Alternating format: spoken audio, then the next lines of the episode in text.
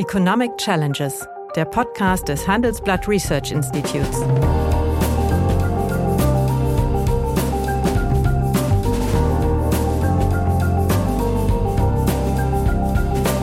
Bert Rürup, der Chefökonom des Handelsblatts, diskutiert mit Michael Hüter, dem Direktor des Instituts der deutschen Wirtschaft, wöchentlich aktuelle wirtschaftliche Herausforderungen für Deutschland wie für die Weltwirtschaft.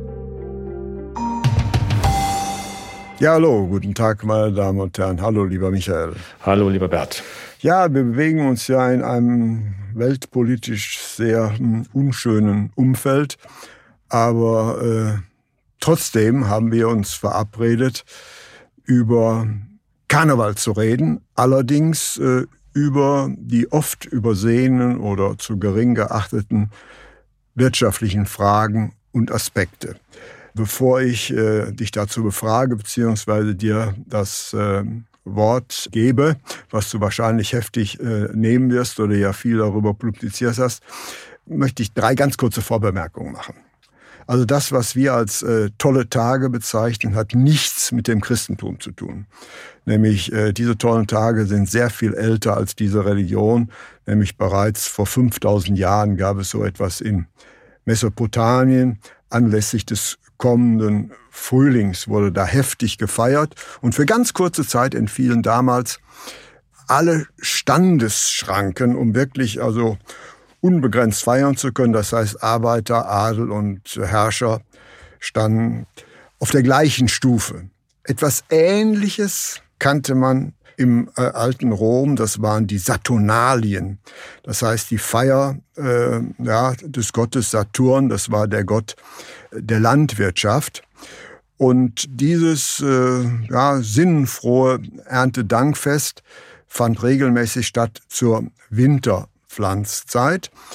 Da wurden dann auch Narrenschiffe durch die Stadt gezogen und auch hier drehten sich die sozialen Stellungen um. Sklaven durften sich frei bewegen und wurden von ihren Besitzern bedient.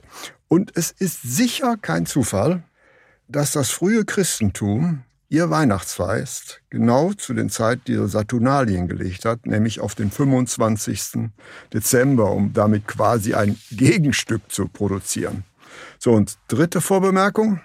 In den christlichen, präziser katholischen Ländern feiern wir ja Karneval als Tage der Lust und der Lebensfreude vor dem Beginn der Fastenzeit, also der am Aschermittwoch beginnenden Fastenzeit. Das wissen wir. Die tollen Tage und der Karnevalszug und weitere, sagen wir mal, Überlebensbereiche wurden dadurch umgekrempelt und, wie könnte es anders sein, Karneval wurde kommerzialisiert. Er wurde zu einem ja, Geschäftsmodell, zu einem Produktionsfaktor, kann man nicht sagen, jedenfalls zu einem lukrativen Geschäftsmodell, welches in den letzten zwei Jahren nicht funktioniert hat, nicht mehr funktionieren konnte aufgrund der Pandemie. Und da du ja da eine Menge darüber publiziert hast, wäre ich dir sehr dankbar, wenn du unseren Zuhörern mal die ökonomische Bedeutung äh, dieser ja, rheinischen Tage oder dieser besser katholischen Tage erklären würdest, kurioserweise, aber da kommen wir vielleicht zum Schluss drauf, gibt es sowas in protestantischen Gebieten nicht. Aber jetzt darfst du mal die ökonomischen, oder solltest du die ökonomische Dimension dieser tollen Tage mal erklären. Die sind nämlich beachtlich. Ja, das mache ich gerne, Bert. Äh, man kann das auf verschiedenen Ebenen versuchen, nicht? Also erstmal so ganz grundsätzlich ähm, gilt für Karneval das, was auch für die Marktwirtschaft gilt, nicht? Jeder macht, was er will, keiner macht, was er soll, aber alle machen mit. Ja. So können wir uns Marktwirtschaft vorstellen. Und so können wir uns auch den Karneval vorstellen. Eigentlich macht hier jeder mit, egal auch wie, aber er macht es auf seine eigene Weise und äh, ist da sozusagen in diesen Tagen völlig außerhalb der Rolle. Nicht wir wir äh, sind dann auch ganz untreu zu unserer Biografie. Wir machen ganz andere Dinge. Wir verkleiden uns, wir kostümieren uns, wir schlüpfen in eine völlig andere Rolle. Wie im ökonomischen sonst auch steht vor der Kommerzialisierung die Ordnung. Und das haben wir den Preußen zu verdanken. Die hast du noch nicht erwähnt. Mhm. Ähm, obwohl du ja aus einer Region kommst, die näher nach Preußen liegt, ja, das, ist das Rheinland. Richtig, ja. Das sei hier auch mal äh, eingeflochten. Für mich als gebürtigen Rheinländer müssen diese Spitzen heute zulässig sein, Richtung Westfalen. Und die Preußen, als die dann äh, nach den napoleonischen Kriegen äh, das Rheinland und Westfalen als Provinzen übernahmen, da wussten sie erst nicht so richtig, was sie damit machen sollen. Was machen wir mit diesen Rheinländern eigentlich? Die waren bekannt als bisschen aufmüpfig, hier ist immer alles durchgelaufen. Und dann hat man ja den großen Städten am Rhein ähm, unterschiedliche Aufgaben zugewiesen. Nicht? Die Provinzialregierung kam dann nach äh, Koblenz, äh, die Rheinische Friedrich-Wilhelms-Universität wurde in Bonn gegründet. Also ähm, da hat man gesagt, das ist alles nichts für die Kölner. In Köln gab es dann nur ein äh, Gericht, Appellationsgericht.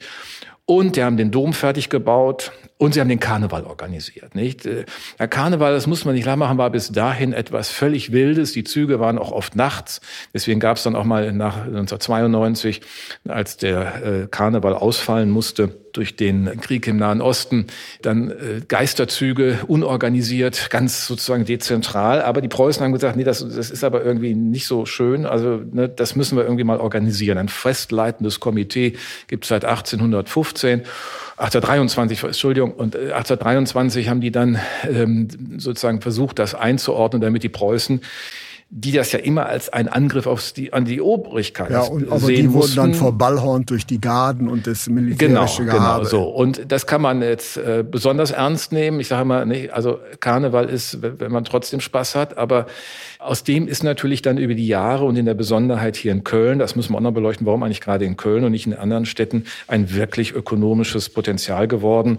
Und das hängt ein bisschen davon ab, wir kennen ja als Ökonomen die Saisonbereinigung. Für den Karneval muss man die Sessionsbereinigung machen, denn die Session ist ja unterschiedlich lang. Das hängt nämlich davon ab, dass zwar der Anfangs, äh, Anfangszeitpunkt mit dem 11. und dem 11. um 11.11 Uhr .11 richtig klar ist, mhm. aber das Ende nicht. Das hängt nämlich an dem Ostersonntag und das kann dann unterschiedlich lang sein. Nicht ähm, die Session 2021, 22, die wäre mit 111 Tagen richtig lang gewesen. Das kann aber auch schon an Anfang Februar zum Karneval äh, kommen und dann hast du nur 87 äh, Tage zur Verfügung. Das heißt also in diesem Jahr hätten wir richtig feiern können. Über 100 Tage, 111 Tage passt noch besonders schön. Und äh, was da aus dem, was wir so wissen, aus Einzelstudien, äh, nicht weil das Geld fließt natürlich in unterschiedliche Quellen, es fließt ins Hotel- und Gaststättengewerbe. Das ist sozusagen der, der Großteil äh, dessen, was da so äh, sozusagen die, die, den Umsatz macht. 40 Prozent, 20 Prozent, äh, die Einzelhändler, insbesondere so Kostümverkäufer, alles drum und dran. Naja, und dann würde in diesem Jahr nach unseren Schätzungen über 1,6 Milliarden Euro als Umsatz möglich sein, der jetzt äh, entfällt. Nun, wäre das Geld möglich gewesen. Gespart. Wäre ja, ja, gewesen. genau, wäre möglich gewesen. Ja bezogen auf die, auf die Vergangenheit, äh, die wir da abbilden können. Und das ist ja schon mal ein ganz, schöne, ein ganz schöner Hinweis. Insgesamt geht man davon aus, dass der Karneval in Deutschland so zwei Milliarden Umsatz im Jahr macht und etwa, äh, naja, 5000 äh, Arbeitsplätze in der einen oder anderen Form äh, mit äh, auch da, Dauer, Dauerarbeitsplätze ja Dauerarbeit naja das ist ja wie beim, beim bei Weihnachten auch nicht wahr? Die Weihnachtsmänner werden ja schon im, im Sommer äh, vorbearbeitet ja, ja. und im Karneval die Kostüme alles das was so dranhängt. Und im Grunde ist immer nach der Session geht's los mit der Planung für die nächste Session. Da finden unterwegs ja auch weitere Veranstaltungen statt die nicht jetzt Karneval stattfinden aber im Grunde so zivilgesellschaftliches Engagement also das mhm. ist schon eine gesamt äh, dauerhafte Veranstaltung und äh, zwei Milliarden ist jetzt schon mal nichts, nichts sehr Kleines. Ne? Also mhm. das ist mal so die erste ökonomische Einordnung. Aber wie gesagt, auch, auch Kommerzialisierung auf Dauer lebt von Ordnung. Und das haben die Preußen irgendwie verstanden und den, den Kölnern geschenkt. Ja, aber Fakt ist, dieses Jahr fällt aus und mhm. äh, da sind ja auch ökonomische, sagen wir mal, Verluste mit verbunden worden, die mhm. eigentlich äh, nicht aufgeholt werden können. Das ist dieses Jahr schon das zweite Mal äh, ja. der Fall ist. Aber warum nach einer kurzen Unterbrechung geht es gleich weiter. Bleiben Sie dran. ChatGPT und andere Technologien verändern unsere Arbeitswelt rasant. Bei der Veranstaltung Work in Progress diskutieren wir in der Handelsblatt Media Group die Zukunft des Arbeitsmarktes, HR-Trends, KI, mentale Gesundheit und neue Leadership-Perspektiven. Sei am 13. und 14. Juni in Düsseldorf oder virtuell dabei und melde dich jetzt an unter work-progress.de. Glaubst du, ist gerade Köln zur Hochburg des Karnevals gekommen, beziehungsweise ist das der, ist der Kölsche Karneval, hat ja einen völlig anderen Charakter als beispielsweise der Mainzer Karneval. Ja. Der Mainzer Karneval ist ja unglaublich intellektuell, es steigt in die Bütt, Dr. Just sowieso, ja. Ja, ein, ein, genau. ja, ja. Und dann wollen wir die Reihe lassen, ne? Ja, es ist etwas völlig anderes. Das heißt, man feiert Karneval, die haben aber, was die Umstände angeht, sehr wenig mit zu tun. Es wäre ganz gut, wenn du vielleicht mal versuchen würdest, Mhm. die äh, Charakteristika der unterschiedlichen, also Karnevals, ja, ein bisschen herauszuarbeiten. Naja, das eine ist in der Tat die literarische Fastnacht, die äh, da zur Blüte kommt, was, was wir in Mainz sehen. Ich meine, man muss eins erst zunächst mal, auch in den Medien ist es so, dass, ähm, ich würde mal sagen, 80 Prozent der Meldungen über den Karneval sich auf den Karneval in Köln beziehen. Ich glaube, es gibt keine Stadt, in der das in der Breite und Tiefe so verankert ist. Mainz und Düsseldorf, wenn man es historisch betrachtet, sind ja beides Residenzstädte. Das hat einen anderen Hintergrund. Köln ist ja nie politisch zu ordnen gewesen. Das gilt ja heute noch. Die haben hier irgendwann einen Dom angefangen zu bauen, 12, glaube 47 oder irgendwann äh, so in der Kante. Und dann äh, andere mussten es fertig machen. Das heißt, dass dieses, dieses, diese Region hier lebt einerseits von der äh, tiefen Verwurzelung im katholischen christlichen Glauben und damit auch in einer gewissen Lebenspraxis, anders als die Preußen in Brandenburg. Also das äh, ist eine andere Form des Prakt der Praxis. Das ist hier eher pragmatisch und äh, ist noch immer irgendwie Jutje Jange. Die Stadt ist groß genug. Sie hat, sie ist, da darf man immer, immer daran erinnern, auch bei der Gelegenheit, es ist die vierte Stadt in Deutschland mit einer Million, über einer Million Einwohner. Das wird bundesweit gar nicht so wahrgenommen. Aber auch das Selbstverständnis spiegelt sich nicht darin. Aber die Kölner schauen auf sich selbst. Sie sind sozusagen in der zwischen Dom und äh, Karneval stattfindenden Aktivität sozusagen hinreichend in der Identität verankert.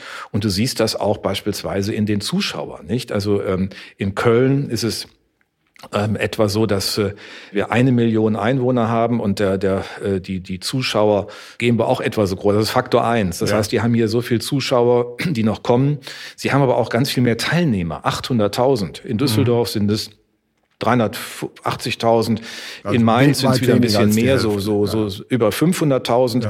Aber, ähm, äh, Entschuldigung, Teilnehmer ähm, in der ähm, 10.000. Sorry, ich hatte Ja. die Zahl jetzt Ja. verdreht. 14.000 hier, Ja. 5.000 Düsseldorf, 8.000, 9.000 in Mainz. Sorry, Ja. ich hatte die verdreht. So, aber die, die Zuschauer machen natürlich enorm viel aus. Und wenn du einen solchen Hebel hast mit einer Million, dann ist das natürlich äh, noch, noch äh, sehr viel wirksamer und auch sehr viel breiter. Dann gibt es etwas, das ist der Standortvorteil einfach, der Westdeutsche Rundfunk ist hier und nicht in Düsseldorf. Das hilft enorm und für, das, äh, für die rheinische Wahrnehmung und rheinische Darstellung ist das natürlich beachtlich. Äh, Und ich, es gibt immer noch ein, eine grundsätzliche Frage. Also Köln ist die eine. Warum ist eigentlich gerade Köln? Und die andere Frage ist, also die haben ja irgendwann mal angefangen zu erzählen, das hätte alles mit den Römern zu tun und so. So lange geht das in der Tat natürlich nicht in einer geraden Linie Nein, durch. das Man kann sich dran so erinnern. seit, seit, seit 1200 gibt's das. Genau. Also im Mittelalter haben sie dann irgendwie mal erzählt, da gab es doch bei den Römern die Saturnalen, hatten sie irgendwie sozusagen eine historische Referenzen, die man dann aufziehen kann. Aber man muss bei dem Rheinländern immer wissen, es ist ja eigentlich politisch eine völlig unklare Region. Das Rheinland gibt es ja politisch nicht. Es ist ja eigentlich wie, wie sozusagen äh, Landeskundler sagen würden, es ist auch keine, es ist eigentlich noch nicht mal, es ist eine Gegend. Ja, Also aber es ist flach, schon- ist schon Viel Melting- Nebel im Jahr. Ja, aber es ist auch ein, ein Melting Pot. Es gibt Ja. wohl kein, kein Gebiet, wo so viele Stämme und Völkerschaften durchgezogen sind, die, wo, die, wo die Gesellschaft so Hm. Ja. heterogen ist wie in, wie in Köln. Das muss man schon sehen. Das ist so. Und insofern ist natürlich Köln auch das eigentliche Zentrum des Rheinlandes. Ich meine, es gibt ja noch, noch weiter hinauf den Niederrhein. Hans-Dieter Hüsch hat ja immer von den Mongolen unter den Rheinländern gesprochen, die da oben Richtung Wesel wohnen, nicht? Also, aber trotzdem, äh, es ist hier schon prägend. Und ähm, es ist auch prägend sozusagen über eine lange Tradition, auch in der Darstellung. Man darf nicht vergessen, schon in den äh, 50er Jahren ist bundesweit im Radio der Kölner Karneval übertragen worden. Er ist auch äh, in der damaligen DDR zur Kenntnis genommen worden, wo es ja sozusagen so Ableger, aber andere Traditionen des Karnevals gibt. Und insofern ist Köln wirklich das Role Model. Und ich glaube, die haben es einfach auch zu einer extremen Form äh, gebracht, weil es wirklich an allen Stellen die Stadt prägt in diesen Tagen. Und du siehst es ja auch jetzt. Welche Stadt hat denn für sich jetzt in der Zeit der Pandemie eine Brauchtumszone definiert, wie die Stadt Köln das jetzt getan hat? Und in dieser Brauchtumszone gilt da mal pauschal 2G+. Jeder weiß, dass ich in einer Brauchtumszone, die mehr oder weniger die ganze Innenstadt, die historische Innenstadt umfasst, sowas überhaupt nicht kontrollieren kann. Die haben jetzt 160 Kontrolleure zusätzlich. Das ist natürlich äh, auch wieder eher so ein Gag. Mhm. Die erleben, gehen davon aus, dass der Rheinländer an sich vernünftig ist. Das kann man jetzt so oder so betrachten. Ökonomisch ist das eher irrelevant, ja. weil uns die Motive ja, ja nicht wirklich mhm. interessieren als Ökonomen.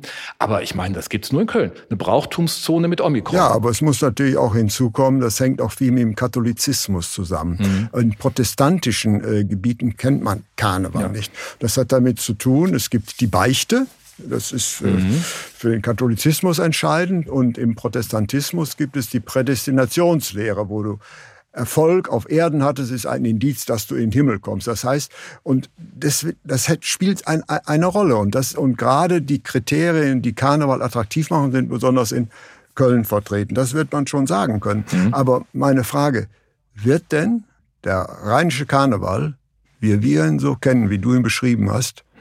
Ein Comeback erleben im nächsten Jahr?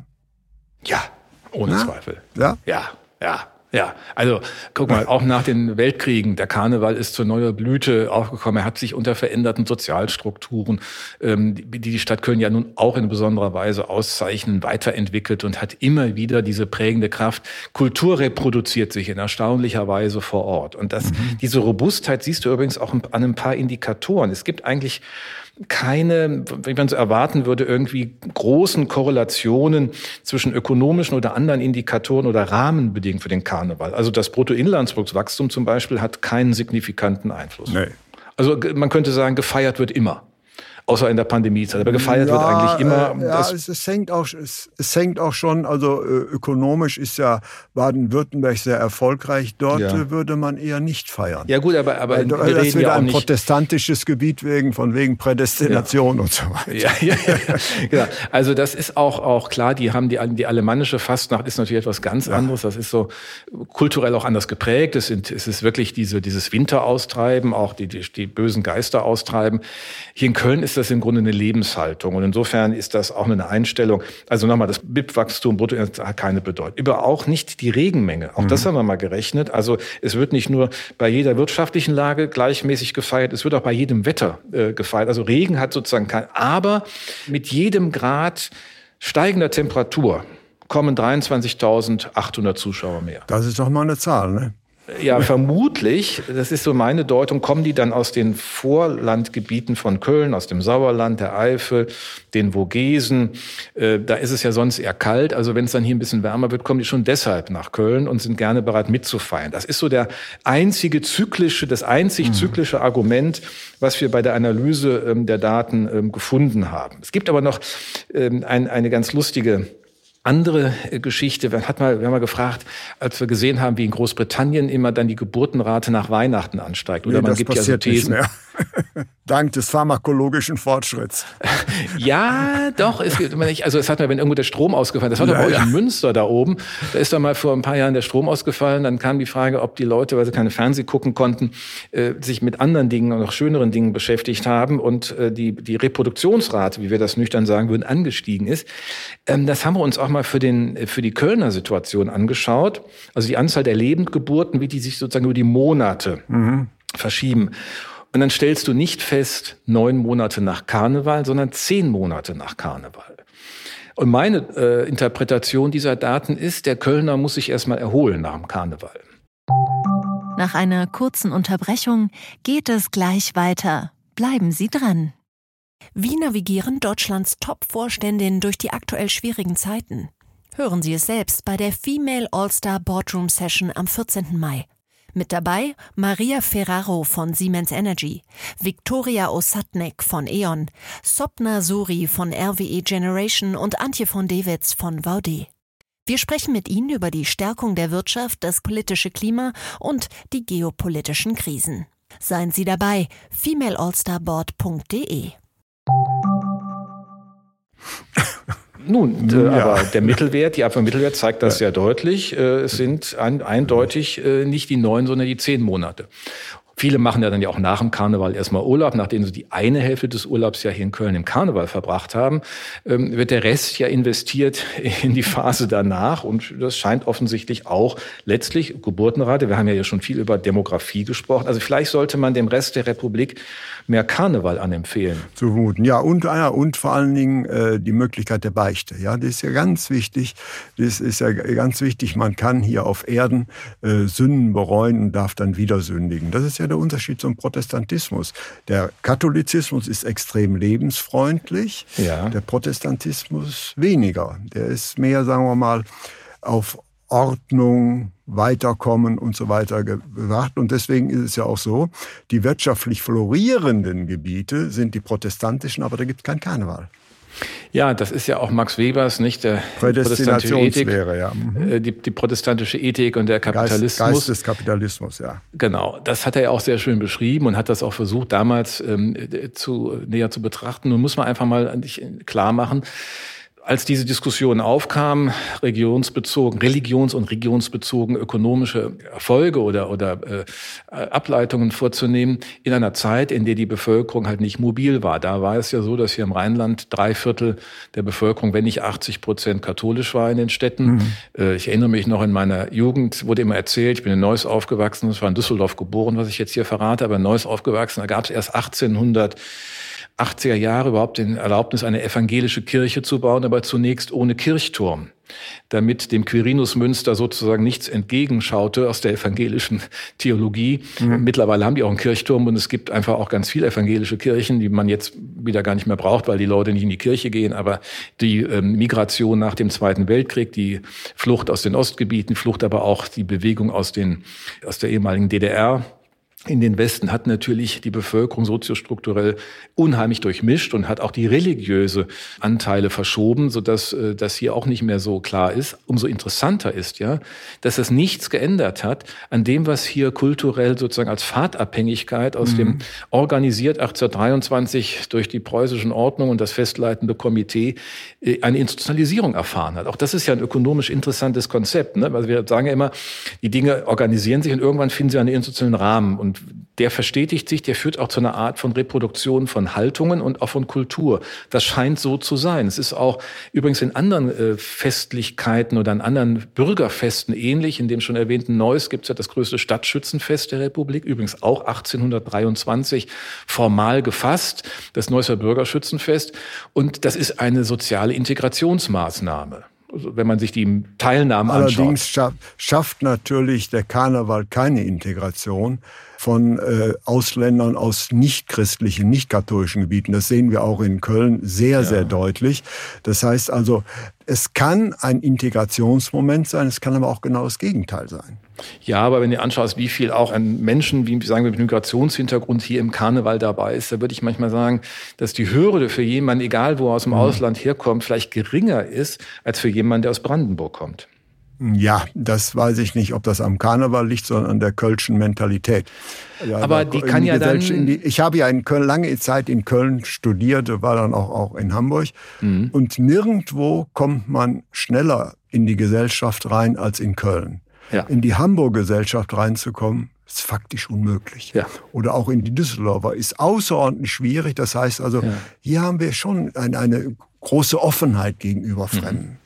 Und das sind ja eigentlich auch letztlich ökonomisch relevante Themen, die du ansprichst. Ich meine, eine Integrationsfähigkeit von Gesellschaften führen ja auch zu Dynamik und führen auch aus dieser Veränderung heraus zur Bereitschaft, Impulse aufzunehmen und die dann wieder umzusetzen.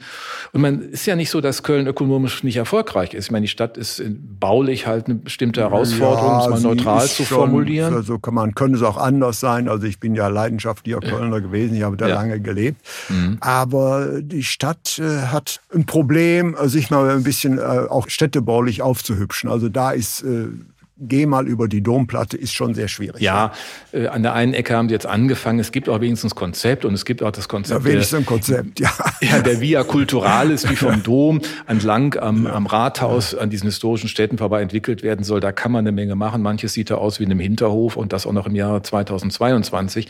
Aber Köln ist ökonomisch nicht zu unterschätzen. Mhm. Wir haben hier eine der höchsten, dicht auch mit IT-Aktivitäten, mhm. auch IT-Kompetenzen.